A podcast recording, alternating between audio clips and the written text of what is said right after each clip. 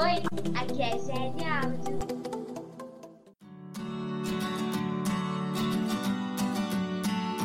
Ah, lembrei. Essa é uma expressão tão comum que muitas vezes não demos conta do seu verdadeiro sentido.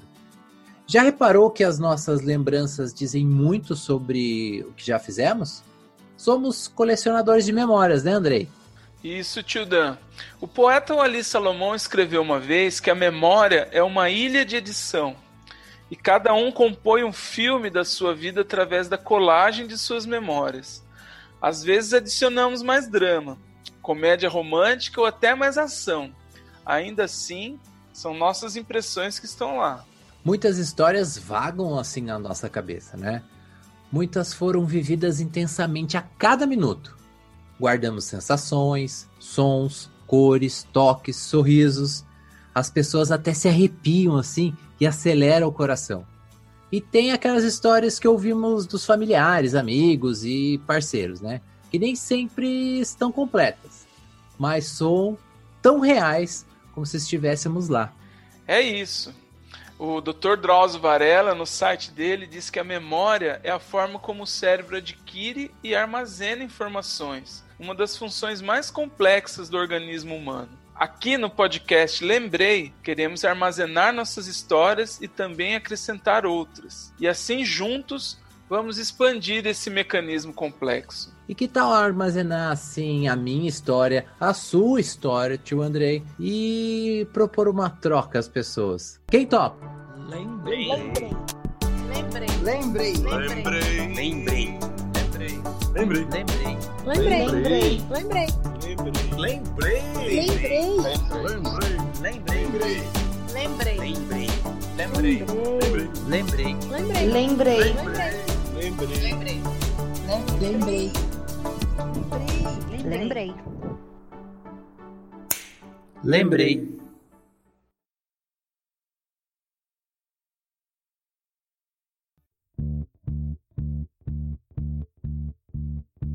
Salve mundo! É, sou eu aqui, D'Angelo Lopes. E eu sou o Andrei Cardoso. É, amigo Andrei. E ó, eu acho que esse podcast aqui, ele tem, pra mim, ele tem cheiro de casa de vó. Pra mim, ele tem gosto de bala sete belo. Puxa, bala sete belo, ótimo. Ô, Andrei, também esse podcast aqui, ele tem aquele som, sabe aquele som do zunido de, do peão que fazia quando a gente jogava na rua? Sim, aquele peãozinho de madeira, né, tio? É. E também, ó, esse podcast, ele é esperto e ligeiro como o Papaléguas. Ai, assistimos muito o Papalégua, né, Andrei? pois é. É, mas assim, vamos explicar pra turma aí o, o que que é esse podcast aqui. Qual é a nossa vontade aqui, Andrei? Ô tio, nosso objetivo aqui é falar sobre memória afetiva, né? Aquelas lembranças que trazem recordações, trazem imagens e sensações mesmo que a gente tem quando remete essas lembranças. E sim, ó. E a ideia não é só nós dois ficar falando disso, tudo que a gente viveu, as histórias. Na verdade, a gente quer colecionar histórias, as nossas e as dos amigos, né? Tanto que a gente convidou um pessoal para ajudar a gente aí na nossa, no nosso primeiro episódio. Exatamente, tio. E é isso, assim, a cada episódio a gente vai pedir para os amigos, né, ou pessoas que a gente conheça, para falar sobre suas lembranças afetivas e contar pra gente histórias que remetam a assuntos, né, de cada episódio. Então hoje o nosso episódio vai falar sobre as primeiras lembranças que a gente tem da vida e pedimos para alguns amigos nos contarem as histórias deles sobre essas primeiras lembranças. É, e assim, eu vou, vou perguntar para você porque eu não sei, né? Eu, eu, eu convidei aqui uma amiga para participar e eu só joguei a isca. Só falei assim, ó, fala para mim uma lembrança que você lembra mais antiga. Foi só isso que eu falei. Não expliquei que era podcast, expliquei nada. Só pedi para ela mandar o áudio e aí, depois que ela mandou o áudio, eu falei: Ó, eu vou fazer um podcast e tal, posso usar a sua voz? Você pode participar com a gente? Aí foi na hora que ela regravou e mandou de novo o áudio. Tanto que ficou muito legal o áudio dela. Legal, tio. E eu também pedi, né? Tem mais duas pessoas aí que vão participar com a gente, que também mandaram as lembranças delas, mas eu confesso que eu expliquei sim. Falei que ia usar para fazer um podcast, mas vai ser ótimo. Você vai ver que as histórias estão ótimas. Muito bem.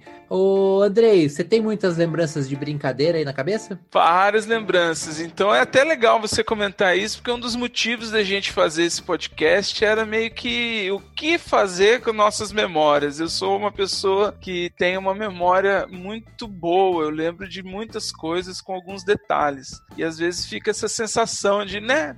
Pra que serve lembrar tanto de lembrar essas coisas? Então vamos ver se tem utilidade aí dividindo essas memórias com as pessoas. Sim, eu tenho muitas memórias de, de, de, brincadeiras. Boa, então vamos fazer o seguinte, ó. Então nós vamos ouvir o áudio de uma amiga minha, depois eu falo para vocês quem é, e aí depois a gente bate um papo. Pode ser? Então vamos lá. Manda ver. Tipo. Solta aí. A história que eu vou compartilhar com vocês hoje é uma memória afetiva que foi muito profunda, que aconteceu na fase que eu tinha de 6 a 7 anos e que depois, na fase adulta, ela voltou a nossas mentes. Nessa fase que eu citei, é, aconteceu uma coisa muito grave na casa da minha tia. E duas primas vieram morar em casa. Imagine, tinha três em casa, mais dois são cinco. E minha mãe foi muito perspicaz. Ela abriu espaço para a gente sentir, brincar, experienciar. E nós pegávamos cadeiras e colocávamos enfileiradas. Cadeiras de diversos tamanhos. E aquelas cadeiras se transformaram num ônibus. Meu irmão, o único menino, sentava na frente, ele era o motorista. E meu pai, naquela época, deu uma direção para ele bege pesada que quase não dava no corpinho dele. Mas ele estava tão feliz virando aquela direção, ele colocou dois tocos no chão, que era como se fosse o acelerador e o freio. Um cabo de vassoura era a marcha, e ele fazia todos aqueles barulhos para abrir a porta do ônibus. E nós entrávamos no ônibus. As meninas de salto alto que nem cabia no pé, roupas compridas, largas da, da minha mãe, colares, pulseiras toda caindo, bolsas e as bonecas no colo. E nós ficávamos naquele ônibus como se a gente estivesse mesmo dentro de um ônibus. As bonecas olhavam para a janela e, a um dado momento, alguém fazia pé e o motorista parava, fazia esse barulho, mudava a marcha e a gente descia. Uma delas ia para o banheiro, que era o hospital. A outra ia para o quarto, que ia na loja. E assim a gente passava tardes e tardes brincando que até esquecíamos de comer. Ao contar essa história, eu tive sim percepções sensoriais de som, da cor daquele dia, do piso, de todas as sensações que foram muito fortes. Passado um tempo, gente, nós estávamos numa festa, já com cada um cinquenta e poucos, as cinco pessoas, e nós começamos a lembrar desse momento, a rir, a contar os detalhes e sobre outras brincadeiras. E aí nós resolvemos, na festa, enfileirar as cadeiras. Meu pai deu a direção na, do colo para o meu irmão e nós começamos a brincar na festa. Só quem viveu conseguia rir na mesma proporção que nós. Mas esse ônibus fazia curva. Imaginem cinco adultos brincando naquele ônibus e as crianças se divertindo ao nosso redor, os nossos filhos. E no final, nós levantamos, nos abraçamos e choramos.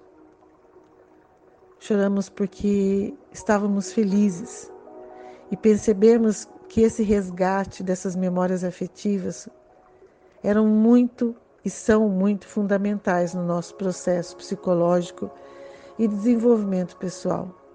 É muito valioso recordar e trazer aqui para vocês a minha história. eu quero agradecer o tio Dan por essa oportunidade e a todos vocês por estar comemorando e celebrando comigo toda essa expressão de afeto, de felicidade que eu vivi com meus irmãos e com meus primos. Eu sou Arlete, Aquino Dalpino, a mãe girafa. Gratidão.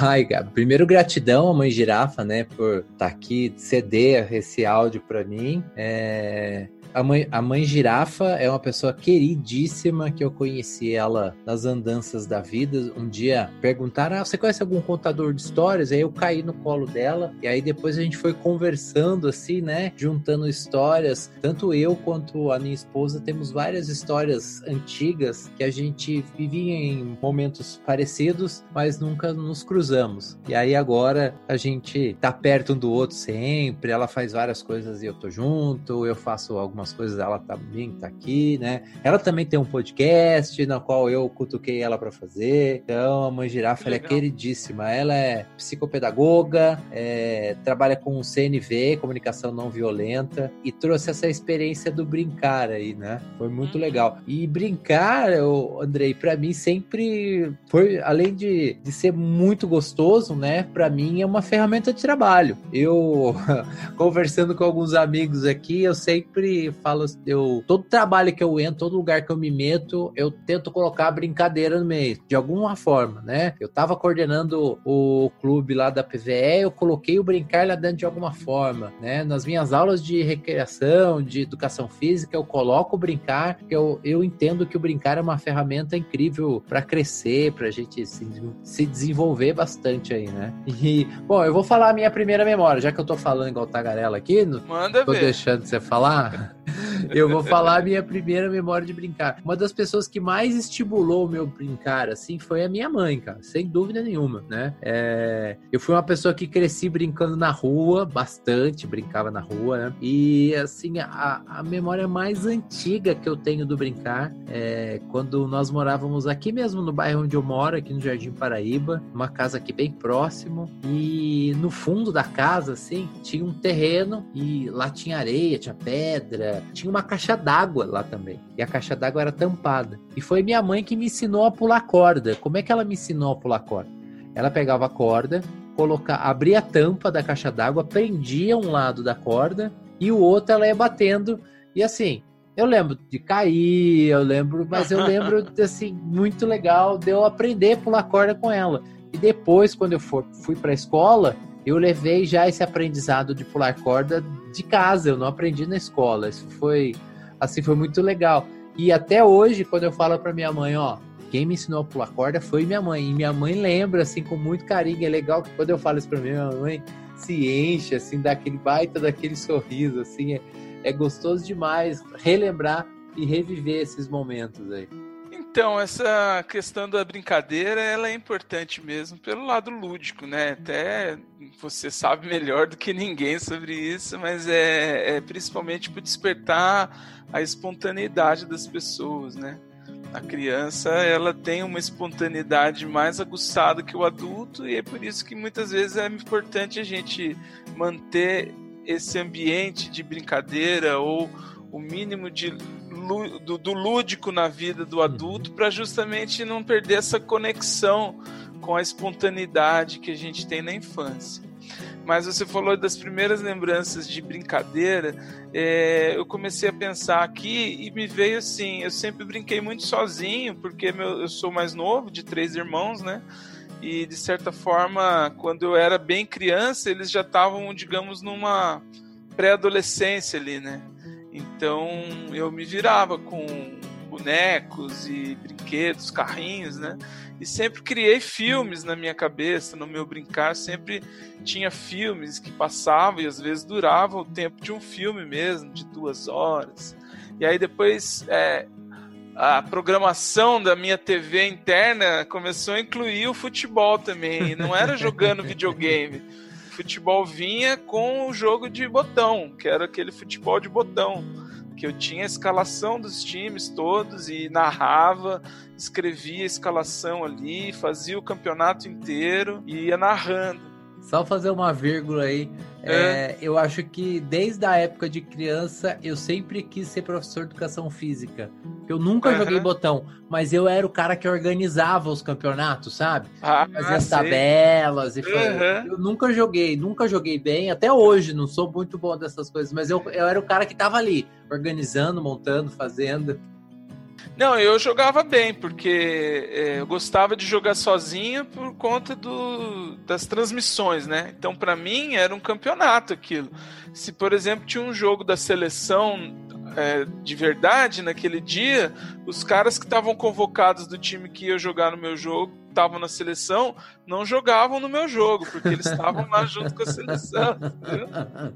E eu me lembro uma vez, é claro, mas eu também jogava com o meu irmão, principalmente o meu irmão André, que é o meu irmão do meio, ele tinha tem quatro anos de diferença, então estava mais próxima à idade. É, ele jogava mais comigo e eu também jogava esses campeonatos aí que você organizava. Eu também jogava. Jogava com a turma da Rua de Baixo. Vai ser recorrente a turma da Rua de Baixo. É, mas uma vez eu me lembro que eu estava jogando sozinho no auge lá do campeonato e o meu pai chegou do trabalho. E na maior boa vontade ele veio, achou que eu estava ali solitário, precisando de um adversário para jogar, e eu não estava precisando, meu campeonato estava rolando solto. E aí ele sentou lá, ajoelhou, não, vamos lá, eu vou jogar com você. E eu não queria, eu queria falar pra ele, tá, pai, o jogo tá rolando aqui, não atrapalha não. e aí eu fiquei meio sem graça, deixei ele jogar, meu pai joga bem, ele jogava bem, e eu nem vou mentir que eu deixei ele ganhar para poder acabar logo e eu voltar pro meu campeonato, porque de fato ele ganhava de mim sempre, que ele era muito bom no jogo. Mas era aquela tipo, né, uma brincadeira junto que muitas vezes eu deixava, eu queria que fosse sozinho por causa do, das minhas transmissões. Ô, Andrei, sabe o que me veio na cabeça aqui? Os nossos encontros, é mesmo uhum. nós, nós, nós nos conhecemos depois de mais velhos, né? Sim. Os nossos encontros sempre tinham brincadeiras, né? Eram é jogos. Inclusive, eu lembro de uma festa junina que a gente fez. Eu, eu, não foi aqui, eu acho que foi em Arujá, se eu não me engano. Uhum. Nós chegamos lá e não sei o que aconteceu, que aí daqui a pouco a gente começou a se reunir todo, todo mundo em cadeira, fizemos uma roda de cadeira e eu puxei umas três, quatro, cinco brincadeiras lá, a gente se divertiu a beça. Você lembra de Verdade. mais outra, outro encontro nosso, depois de velho já, que a gente brincou? É, nós tivemos uma fase aí, né, de 10, 15 anos atrás, que a gente se via muito com um grupo de amigos e, claro, explorávamos muito esse seu, essa sua vocação lúdica, né, tio? Eu te chamo Sim. de tio até hoje, não é à toa. Você é o tio Dan, não é o Danjo. É, e assim, era óbvio, assim, era, era sempre a gente, nos finais dos encontros, íamos para para esses jogos. E às vezes sem, sem tabuleiro, sem nada. Inventávamos jogos ali que eram muito divertidos. Temos ah. essa lembrança em comum também. Bom, vamos para mais uma memória aí de um amigo? Sim, sim. Solta a memória aí que na volta eu falo sobre esse amigo especial que também fez um relato aí de uma lembrança dele.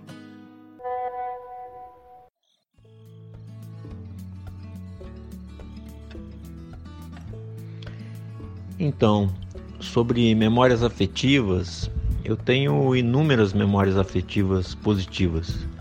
Acredito que essas memórias são meu alicerce. Quando eu não estou muito bem, eu me remeto a elas e rapidamente eu volto ao meu equilíbrio. Vou contar uma das minhas primeiras memórias afetivas, quando eu tinha cerca de 4, 5 anos de idade. Eu nasci numa pequena megalópole do interior de São Paulo chamada Cunha. Nessa época, Cunha tinha cerca de uns 5 mil habitantes. E meu pai tinha um sítio e uma rural da Williams verde branca. E ele tinha uma capa de boiadeiro. ele colocava essa capa de boiadeiro no assoalho da, da rural, no assoalho do passageiro, e ele me colocava deitado em cima dessa capa de boiadeiro e me levava para o sítio, somente eu e ele. E lá nós passávamos o dia todo. E também ao retornar do sítio, já à noite, ele fazia o mesmo. Colocava a capa de boiadeiro no assoalho e me colocava enrolado nessa capa. Eu tenho assim lembranças até do tato dessa capa e tenho as imagens dele dirigindo o carro. É, essa capa de boiadeiro eu guardo até hoje comigo e sempre uso e me sinto muito bem ao usá-la e quando eu uso é, somente alegria a gente relembra, toda a minha família, relembramos de situações muito alegres do nosso passado. É, hoje meu pai é uma estrela. É, há cerca de 14 anos ele está no céu. Mas temos lembranças muito boas dele. E realmente eu tenho inúmeras lembranças muito positivas. É, dessa pequena cidade de Cunha. E daria para eu ficar contando aqui durante muito tempo, mas fica para uma próxima. Eu sou Felipe, pai do Rafael e casado com a Gabriela. Beijão a todos.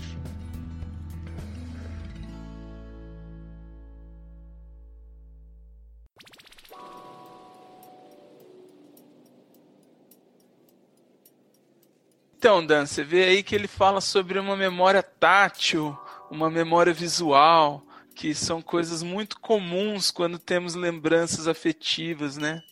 É, o Felipe é um amigo aqui, é um amigo meu e da Flávia, que é a minha digníssima companheira. É, eles trabalharam juntos, né? Mais ou menos naquela época que você comentou há pouco, do que a gente se conheceu e fizemos, estreitamos um laço, né? Aquele amigo de trabalho que a gente acaba estreitando o laço.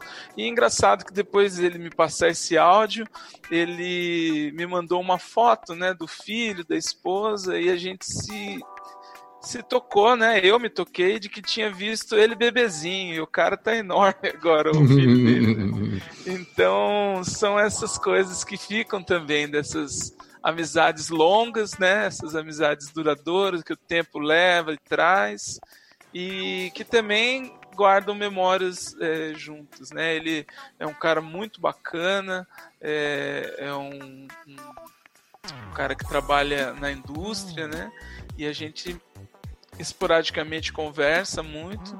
E ele trouxe um detalhe aí também, que é a cidade pequena, né? Uma lembrança de quem morou numa cidade do interior, uma cidade pequena como a Cunha, que ele fala da megalópole aí. É, de, geralmente são memórias diferentes, né? Da, de, de quem morou numa cidade maior. Falando aí de sensações, né? Ele, é, o que me remeteu muito aí e que me veio à cabeça foram recordações que eu tinha de um período em que minha mãe dirigia e ela vendia umas coisas e eu sempre andava com ela. Eu tinha aí meus 9, 10 anos e todo lugar que ela ia, ela sempre vendeu bolsa, tamanco, roupa, sempre tinha vendas, ela sempre vendeu. E, e ela tinha um carro que, que, que meu pai usava um e ela usava outro. E nesse carro tinha um toca-fita né? Que era toca-fita mesmo, não tinha CD ainda não, tá? que a gente ouvia. Então, é, geralmente vinha aquela coisa da música, né? Provavelmente eu fazia lá um repertório de acordo com os discos que a gente tinha. E uma memória muito forte é de viagens que a gente fazia para Angra dos Reis, né? Meu, meu tio tem um, mora lá naquela região antes de Angra, né? Perto da usina ali, acho que chama Mambucaba, é, é, pouco depois de Paraty.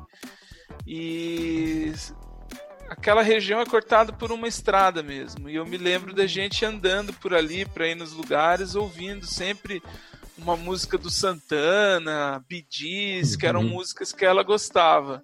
E aí, essa sensação que ele tem de ver o pai dirigindo, eu também tenho lembrando da estrada e da minha mãe dirigindo.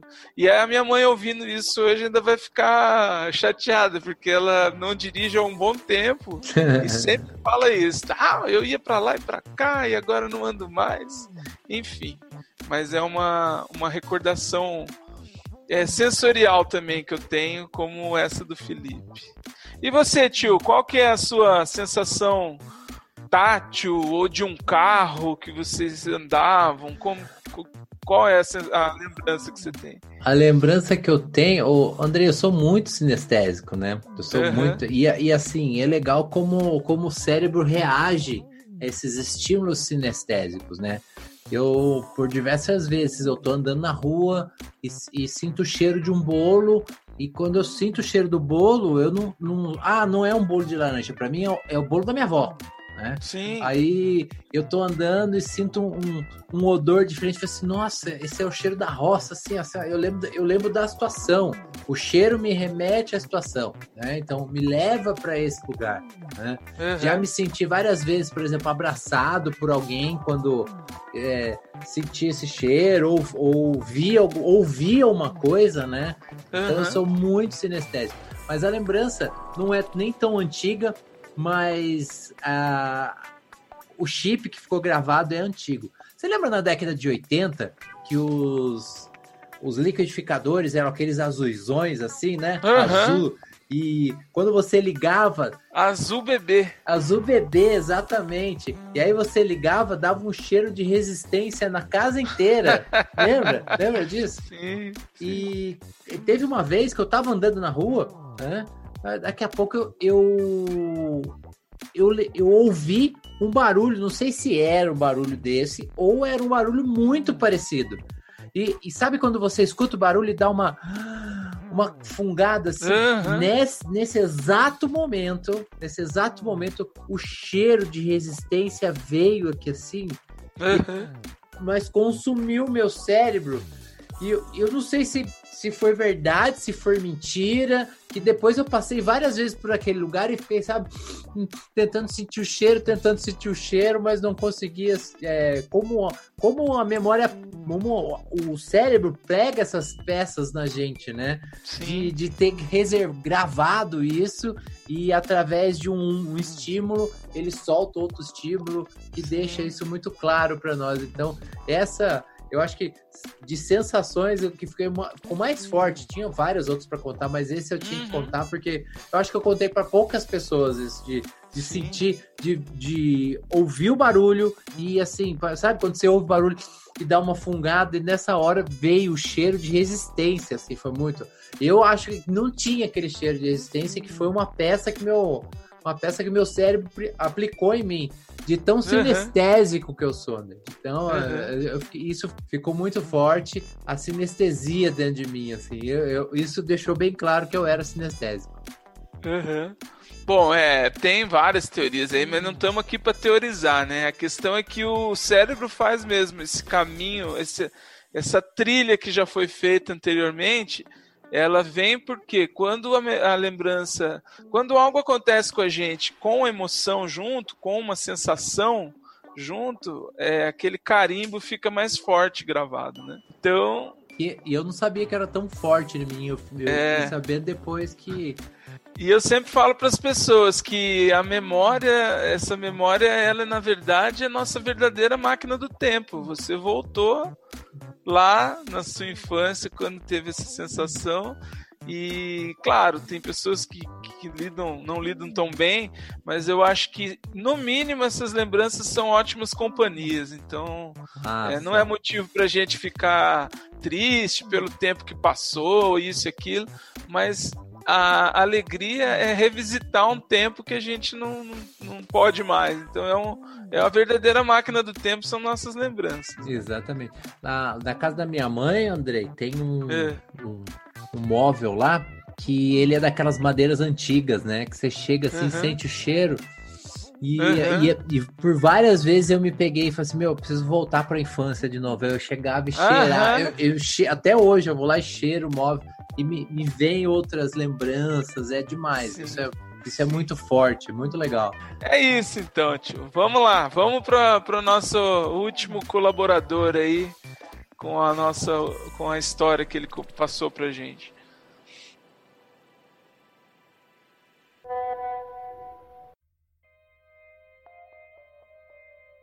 Bom, a memória que eu tenho assim afetiva, que eu mais me recordo assim de detalhes, eu, é quase 50 anos atrás. Eu tenho 53, 54 hoje. Eu tinha uns 4, 5 anos de idade. A gente morava em São Paulo num, num cômodo que era um, um quarto e cozinha. E no meio entre os dois tinha um banheiro, um corredorzinho e um banheiro. E morava eu, minha mãe, meu pai mais três irmãos, irmãs, três irmãs. E eu, a gente tava assistindo televisão no quarto, que era quarto, sala, tudo junto, morava, tudo, dormia junto ali. E eu fui na cozinha fazer alguma coisa. Quando eu voltei, eu olhei no banheiro e vi uma senhora sentada lá, uma senhora nova assim sentada. E eu não me assustou, aquilo não me assustou. E eu voltei lá no quarto e falei, mãe, eu era pequenininho, falei, mãe, tem uma mulher sentada no banheiro lá. Minha mãe ficou com uma medo, pegou minhas irmãs pela mão, fomos todo mundo lá ver o que, que era. Chegou lá, não tinha ninguém. Bom, passou uns dias, a gente tava folheando o, o álbum de fotografia de família, eu tava folheando. Falei, mãe, essa mulher aqui que eu vi no banheiro. E era minha avó que tinha falecido há muito tempo, bem antes de eu nascer. Minha avó faleceu quando minha mãe era jovem ainda. Né? E e foi a, mem a memória que eu tenho com mais detalhes assim. Eu conheci minha avó sem ver a foto, antes de ver a foto. Uma imagem muito doida assim.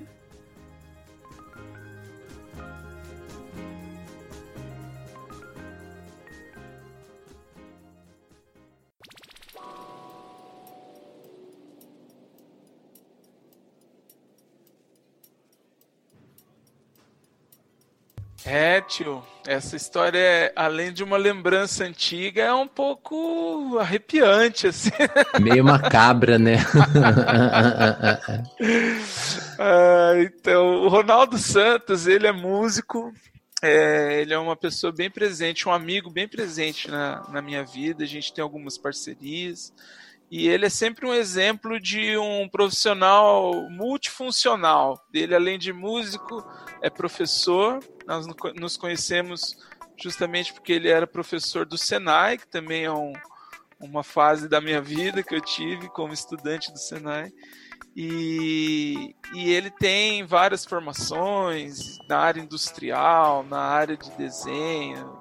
Então ele é sempre um exemplo de, de professor, de profissional multifuncional. É, e também por coincidência, como é um episódio afetivo, como são lembranças antigas, nós temos histórias de mais de 15 anos aí de recordações é, juntos, né? E, e, e, é por isso que estamos conectados até hoje. Obrigado, Ronaldo, sempre nos ajudando e com certeza ele vai estar em, pro, em outros episódios também aqui. É, eu tentei pensar em alguma memória desse, desse tipo, cara, mas eu confesso que quando eu era criança eu era muito cagão com essas coisas. Então não, não tem como ficar com uma lembrança nesse sentido é, e contar naturalmente como ele fez. Porém, é, eu me lembro de alguns medos, né? Quando a gente é criança, a gente tem uns medos. Por exemplo, eu tinha medo uh, de um canto do quarto que era onde penduravam as roupas. Então, você imagina a noite, conforme a roupa que estava pendurada ali naquele cabideiro, aquilo ganhava outras formas, né? Conforme a gente via no escuro. E, e uma vez, é uma lembrança ruim que ficou boa até, um, um dia das crianças, né? Que é 12 de outubro. É, quando eu ganhei minha primeira bicicleta, que eu já não era novinho, eu, acho que eu já tinha uns 8, 9 anos, a minha mãe inventou de colocar a bicicleta lá, embaixo daquele cabideiro. E eu acordei meio de madrugada, falei, não é possível, deu um, um espantalho aqui andando de bicicleta, e eu fiquei com medo daquilo, até que ela levantou e de fato consolidou a surpresa, mas eu o presente foi meio estranho para mim. E eu me lembro também de uma vez uma matéria do Fantástico, eu não lembro exatamente o ano, mas devia ser em torno de 89, 90, essa época aí. É, eu já também não era tão criança mais, mas fiquei com medo. Fantástico colocou uma matéria dizendo que alguém, aquelas teorias malucas, que o Elvis não tinha morrido e que alguém tinha registrado uma imagem dele, não sei aonde. E a imagem, cara, era uma coisa terrível, tenebrosa. Eu não sei se era, mas era um borrão, assim, que quando eu vi aquilo, eu sei que o resto da noite eu olhava para todos os lugares e via aquele borrão. E eu não conseguia fechar o olho que vinha aquele borrão. E nesse dia eu dei uma regada, fui dormir na, na cama dos meus pais lá. Dei trabalho para eles por causa do, do Elvis que não tinha morrido. Olha, falar de memórias assim, as mais antigas com relação a esse, esse medo aí, com certeza uhum. foi como eu comecei, né? Com o cheiro da casa da avó. Então, né, a casa da minha avó era a casa onde eu adorava estar, mas sentia muitos medos, né? Minha avó morava aqui na, na Luceu Malta ali. Hoje é uma. Ali do lado do veterinário, acho que todo mundo conhece Sim. aquela casa ali. Eu acho que ela faz design gráfico hoje ali. Né? É. Isso, é uma Isso. casa muito antiga lá, né? Taco de madeira, né? E assim, minha avó, muito católica, né? Então tinha figuras de santos para todos os lados, tinha fotografia de Cristo, Nossa Senhora tal. Mas o que mais me deixava assim com medo era as fotos que tinham na, no quarto do meu primo, né? que eram aquelas fotos de criança chorando. Que uhum. aí até que saiu uma época que você virasse Sim. de cabeça para baixo, você viria o, cap, via o capeta Nossa tal. Então, por várias vezes eu já me peguei com aquele, aquele retrato na mão assim e falei assim: vou virar, vou virar o caramba, eu vou colocar aqui e se mandar. Não, respeita essas respeita, coisas, cara. Não, não faz isso, não. Faz isso, não. Mas, né, não dá para falar de medo sem falar da minha avó. Minha avó acho que foi a primeira contadora de história que apareceu na minha vida. Minha avó contava uma história do lobisomem que aparecia no quintal da casa dela, que era coisa assim incrível. E era assim, não era entonação de contadora de história que vai é, postando a voz e falando. Uhum. E era, então, não era esse, essa postação de voz que vai falando. Ela contava a história do lobisomem que apareceu na casa dela como se fosse uma história do cotidiano, que tivesse acontecido do mesmo, do mesmo tom de voz que ela contava o que aconteceu de manhã cedo antes dela tomar café. Uhum. E, e o que acontecia? a gente se cagava de medo de ir no quintal no período da noite cagava. Ninguém ia no, dos primos, ninguém ia pro quintal, porque vou, vai que eu vou lá e dou de cara com o lobisomem. Tô fora, né? Então minha avó, acho que esses passos de contador de história aí foi minha avózinha que deu que essas, essa história eu nunca mais vou esquecer. Pois é. Todas as histórias que a gente viu hoje, talvez é, é, os temas apareçam em outros episódios, né? Mas um desses temas talvez possa ser explorado melhor num outro episódio. Mas uma das qualidades das pessoas das gerações anteriores à nossa era contar histórias como se fossem verdadeiras, né? Exatamente. Surgia do nada, assim, sei lá, um, um avião nazista no meio do negócio e a gente achava que era verdade, era, né? verdade, era uma coisa impressionante. Uma realidade fantástica aí que, que era verdade mesmo. Não, é. não, não, tem como se, se opor a isso. Exato. Eu acho que uma das pessoas que ficaram desses antigos aí é meu pai. Meu pai conta é, as histórias de antigamente e a gente não sabe se é verdade, se é mentira. E, e, ele conta tantas vezes a mesma história que você acaba acreditando. Então, tem hora uhum. que ele conta umas histórias que você não sabe se é verdade ou se é mentira, ou se ele tá tirando sarro. Vou contar uma rápida aqui que ele me contou uhum. há, há, duas semanas atrás aqui, né? Uhum. Meu, meu falecido avô tinha um, um amigo que ele era de da cidade de Formiga, né? Uhum. E E aí ele sempre vinha pra cá pra trabalhar e ficava na casa do meu avô, tudo mais, né? E aí teve um final de semana que ele viria com a esposa. Aí ligou pro meu avô e falou assim, ó, você não faz um favor pra mim? É, ver pra mim ficar, não pra me incomodar vocês, que eu vou com a minha esposa, pra você ligar no hotel. E aí me reservar um lugar lá. Aí meu pai disse que meu avô ligou e falou assim: Ó, oh, por favor, vocês têm quarto para esse final de semana? A recepcionista falou: sim, sim, temos tal. Mas para quem que é? Aí falou, meu avô falou assim: é para um casal de formiga. Aí o telefonista foi lá e desligou o telefone. Aí você não sabe se é piada, se é verdade, se é mentira, né? Mas que tá bem amarradinho aí, tá, né? Então. Muito bom, muito bom. É. E aí a, a, gente se perde. É, é uma, uma pequena anedota, como diriam os antigos. Exatamente. Então, esse é meu pai dessas, dessas figuras antigas aí que conta esses causos aí.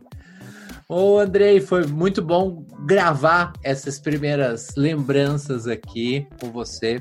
Tenho certeza que dessas histórias vão surgir outras histórias é, para você que está ouvindo, é, vai disparar outras histórias. Então, se você puder, manda pra gente aí, manda, entre em contato com a gente pelas redes sociais aí, que a gente quer, vai fazer um, um assim, vai ser muito prazeroso trocar essas lembranças de vocês aí e colocar uma, um pouquinho da nossa aí. Verdade, Dan. E assim, é, é muito gostoso quando a gente tem contato com essas histórias, né? E contato também com as nossas lembranças. E certamente quem está ouvindo vai também é, se lembrar de coisas e vai ser muito bom que elas compartilhem com a gente. Eu acho que a inspiração, a motivação maior também desse podcast é esse, não só é, compartilhar as histórias, como agregar novas histórias, mesmo que sejam de pessoas que a gente não tenha essa conexão e que após essas histórias virem é, a público no nosso podcast, a gente passar a ter alguma conexão com essas pessoas. Nós estamos aqui para isso, né? Eu sempre me lembro e uso sempre essa frase. Os, os meus amigos que me conhecem já estão cansados de ouvir do grande Gonzaguinha, que era um cantor que eu aprendi a gostar por causa da minha mãe, que ela ouvia muito. E numa música ele fala, né? Toda pessoa sempre é as marcas das lições diárias de outras tantas pessoas. Então, essas lembranças, de certa forma, é, estão aí e estão nos conectando, né? É, a minha lembrança se conecta a diversas outras pessoas que também tiveram lembranças parecidas. E que o nosso despretensioso lembrei consiga atingir todo mundo assim dessa forma. Boa.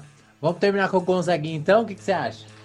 Muito bom, pode colocar aí. Qualquer uma dele, ele era um cara muito humano, ele conseguia escrever sobre essas conexões nas músicas dele. E apesar dele ter partido quando eu era criança, eu até hoje me emociono quando ouço algumas músicas dele. Há muito tempo que eu saí de casa, há muito tempo que eu caí na estrada, há muito tempo que eu estou na vida. Foi assim que eu quis e assim eu sou feliz. Principalmente por poder voltar a todos os lugares onde já cheguei. Pois lá deixei um prato de comida, um abraço amigo, quento pra dormir e sonhar. E aprendi que se depende sempre de tanta, muita diferente gente. Toda pessoa sempre as marcas das lições diárias de outras tantas pessoas.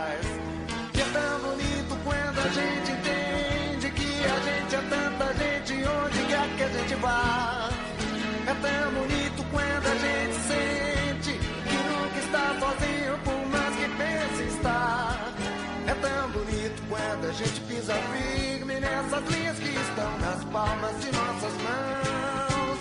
É tão bonito quando a gente vai a vida nos caminhos onde bate bem mais forte o coração. Oh, é tão bonito quando a gente pisa firme nessas linhas que estão nas palmas de nossas mãos. É tão bonito quando a gente vai a vida nos caminhos onde bate, bem mais forte o fogo.